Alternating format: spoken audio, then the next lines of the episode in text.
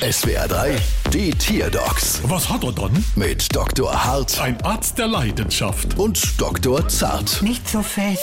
So, was haben wir dann? Es ist ein Neunauge. Und was hat es dann? Ich glaube, es sieht schlecht. Herr Klotzgubi, mach mal laut. Mach mal leise. Hätte schon mal mit Flashknepp probiert? Nein, die würde es aber auch mit bloßem Auge gar nicht erkennen. Tragisch, so viele Klubscher und dann doch kein schönes Bild. Das Neunauge galt lange Zeit als lebendes Fossil. Glaubst du da dran, Zart? Ja, aber nicht so fest.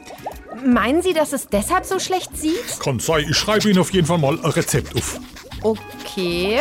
Au, das wird teuer. Da, Was?